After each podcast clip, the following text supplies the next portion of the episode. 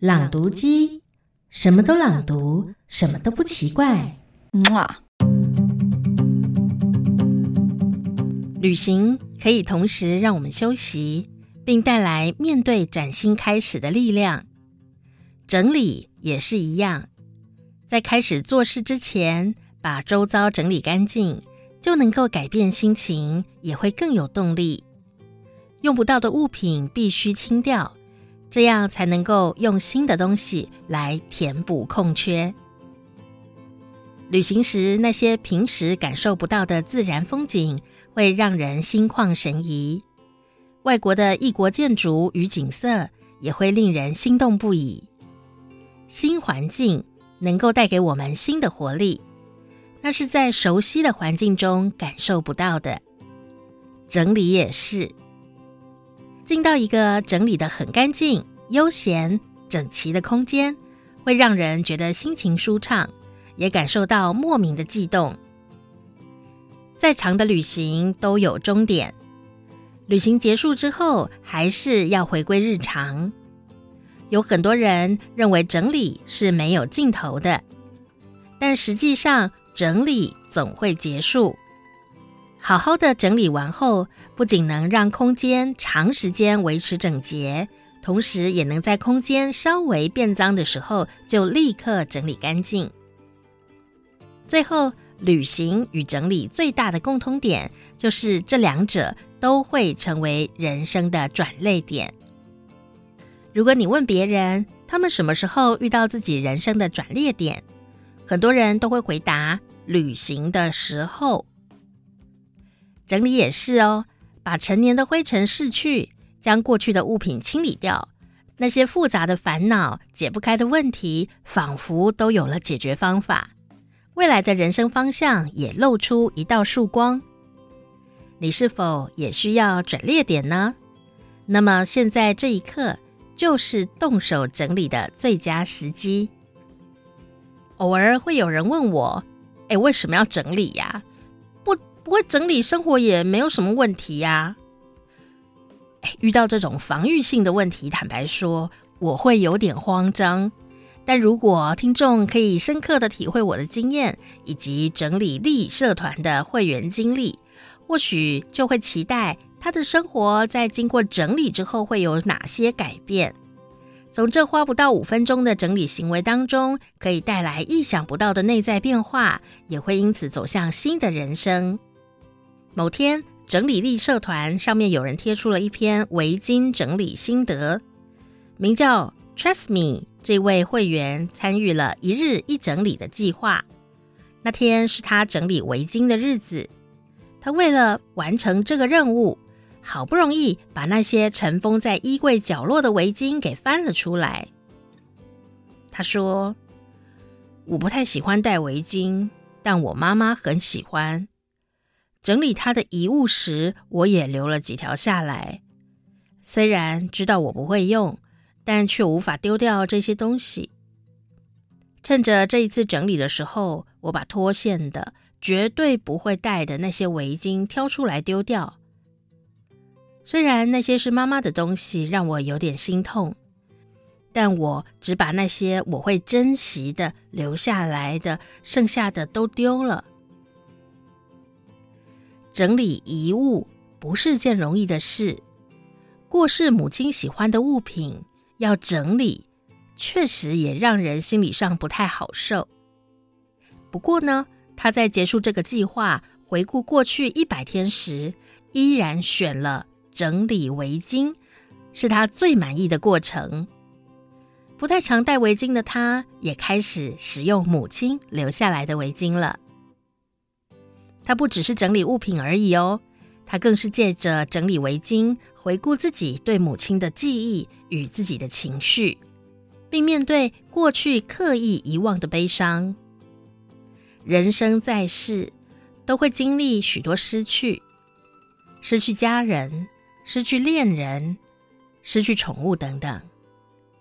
与深爱的对象分离，总是痛苦的，令人难以承受。而这种失去的感受，长期下来会让我们陷入忧郁，也会使意识一直停留在过去。为了疗愈这些失去的痛，让自己回归健康的日常生活，我们一定需要哀悼。对 Tresemme 来说，整理围巾不只是单纯的整理物品，而是一个哀悼的过程。现在，母亲的围巾对她来说不再是压抑悲伤的遗物，而是回忆母亲，并让日常生活变得更加美丽的物品。整理并不只是单纯的物品搬运或移动。借着整理物品，我们好不容易把空间打扫干净，让那个陷入混乱的世界回归正轨。那些需要整理的物品，都寄宿着各自的故事和情绪，肯定有着丢不掉的原因，或是让我们无法整理、始终放置在那里的问题。因此，整理物品也会自然地帮助我们整理情绪。为那些迟迟未能画下句点的感情做个结束，然后在不知不觉间重新站在新的起跑点上。结束就是另一个开始，所以整理既是过去的结束，也是迈向新起点的转捩点。我有一个朋友，他借着整理周遭环境，决定重新出发，并且迈入人生重要的阶段。我时常和前同事见面，他是我在大学毕业刚进职场时认识的朋友，不知不觉间已经到了适婚年龄。每次见面，我都会顺带问候他那交往已久的男友。这次见面，我小心翼翼的问他：“哎，现在也差不多该结婚了吧？”“嗯，我本来就要跟你说这件事，我明年要结婚了，但……”不是跟你知道的那个人哦。男女交往分手是很常见的事情。嗯，虽然也是无可奈何，但她跟交往七年的男友分手，接着又跟交往不到一年的人结婚，这真的是让我很惊讶。虽然很想问，哎，到底是怎么回事啊？不过感觉有点没有礼貌，所以我就忍住没有问。但他似乎看穿了我的想法，呃，于是他就静静的说了：“我想我应该是命中注定要嫁给别人吧。跟之前交往的男友分手之后，我痛苦了好久，因为已经是适婚年龄了，家里也一直催我赶快结婚。我们分手之后，家人真的很失望，毕竟他常去我家，也几乎像家人一样。”不久前，我搬离家中，在公司附近找了新的房子。搬家的时候，一边丢东西，一边购买新的生活物品，发现整理掉不少与前男友的回忆，好像也开始可以承受这种痛苦了，内心也变得比较轻松，有时间可以看看四周的状况了。接着就出现了意想不到的缘分，应该说。就是这个契机，让我可以好好的看看我身边跟我有缘的人吧。听完他的故事，我想起《重庆森林》这部电影。这部电影里也有一个跟他同样受到失恋之苦的警察，也就是梁朝伟所饰演的角色。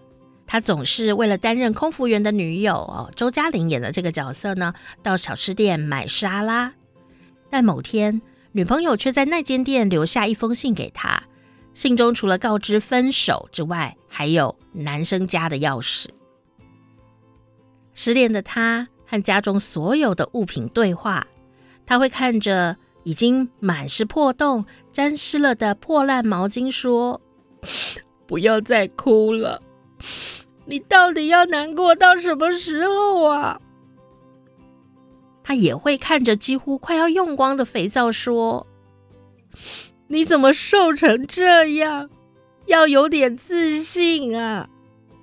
再不然就是打开水龙头，一边清理淹水的房间，一边说：本来以为你很坚强，没想到居然会哭成这样。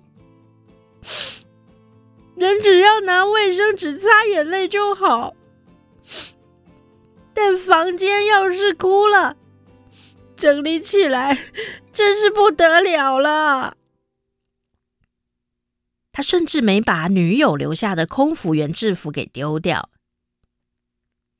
偷偷暗恋梁朝伟的小吃店店员阿飞，也就是王菲演的这个角色，偷拿了那把留在小吃店的钥匙，潜进梁朝伟的家。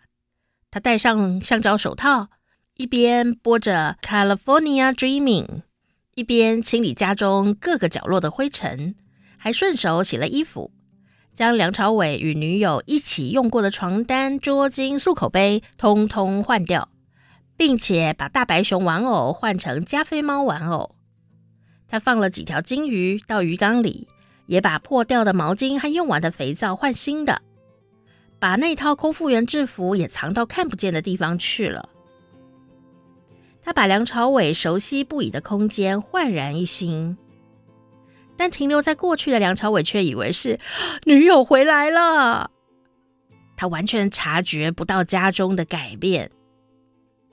接着就在某一天，王菲又偷跑进去打扫房子，发现不对劲的梁朝伟便在这个时候偷偷回家，才终于发现过去他所感受到的改变，全部都是王菲的所作所为。于是呢，梁朝伟便被王菲吸引，希望可以进一步的了解她。未来是难以预知的，分手的恋人留下了公寓钥匙。或许也是另外一段新缘分的开端，这是任谁都难以想象的事情。就像家中那些被更换的物品一样，环境的改变也会给内心带来转变。与新的环境、新的物品相遇，不就是帮助我们能够在与新的人相遇时，不要感到尴尬的准备吗？清空之后，就可以用新的东西来填满。这是再理所当然不过的事了。我同事的朋友当中，肯定也有人听闻他要结婚的消息之后，唉，感叹爱情的变幻无常；也会有好事的人随便批评他太无情。但是我们都很清楚，这世界上所有的事物都有一定的保存期限，丢东西并不是一件容易的事。结束一段缘分，对每个人来说都是很痛苦的决定。时光荏苒，现在他已经年过三十五，要再跟别人展开一段新的恋情，并不容易。要脱离父母的照顾，展开全新的生活，也不是件轻松的事。他肯定很害怕新的开始，要跟熟悉的事物分离，也十分困难。但他并没有沉浸在过去的回忆和悲伤里，窝在房间的角落，什么也不做。他鼓起了勇气，将过去建立起来的事件清空，并用重新来到他生命里的缘分填满那些空缺。就像鼓起勇气迈向新的生活的同事一样，即便在生活中遇见意外的悲伤与考验，我们依然要继续前进。而要往未来继续前进的那小小的勇气，正是来自于整理自己身处的周遭环境，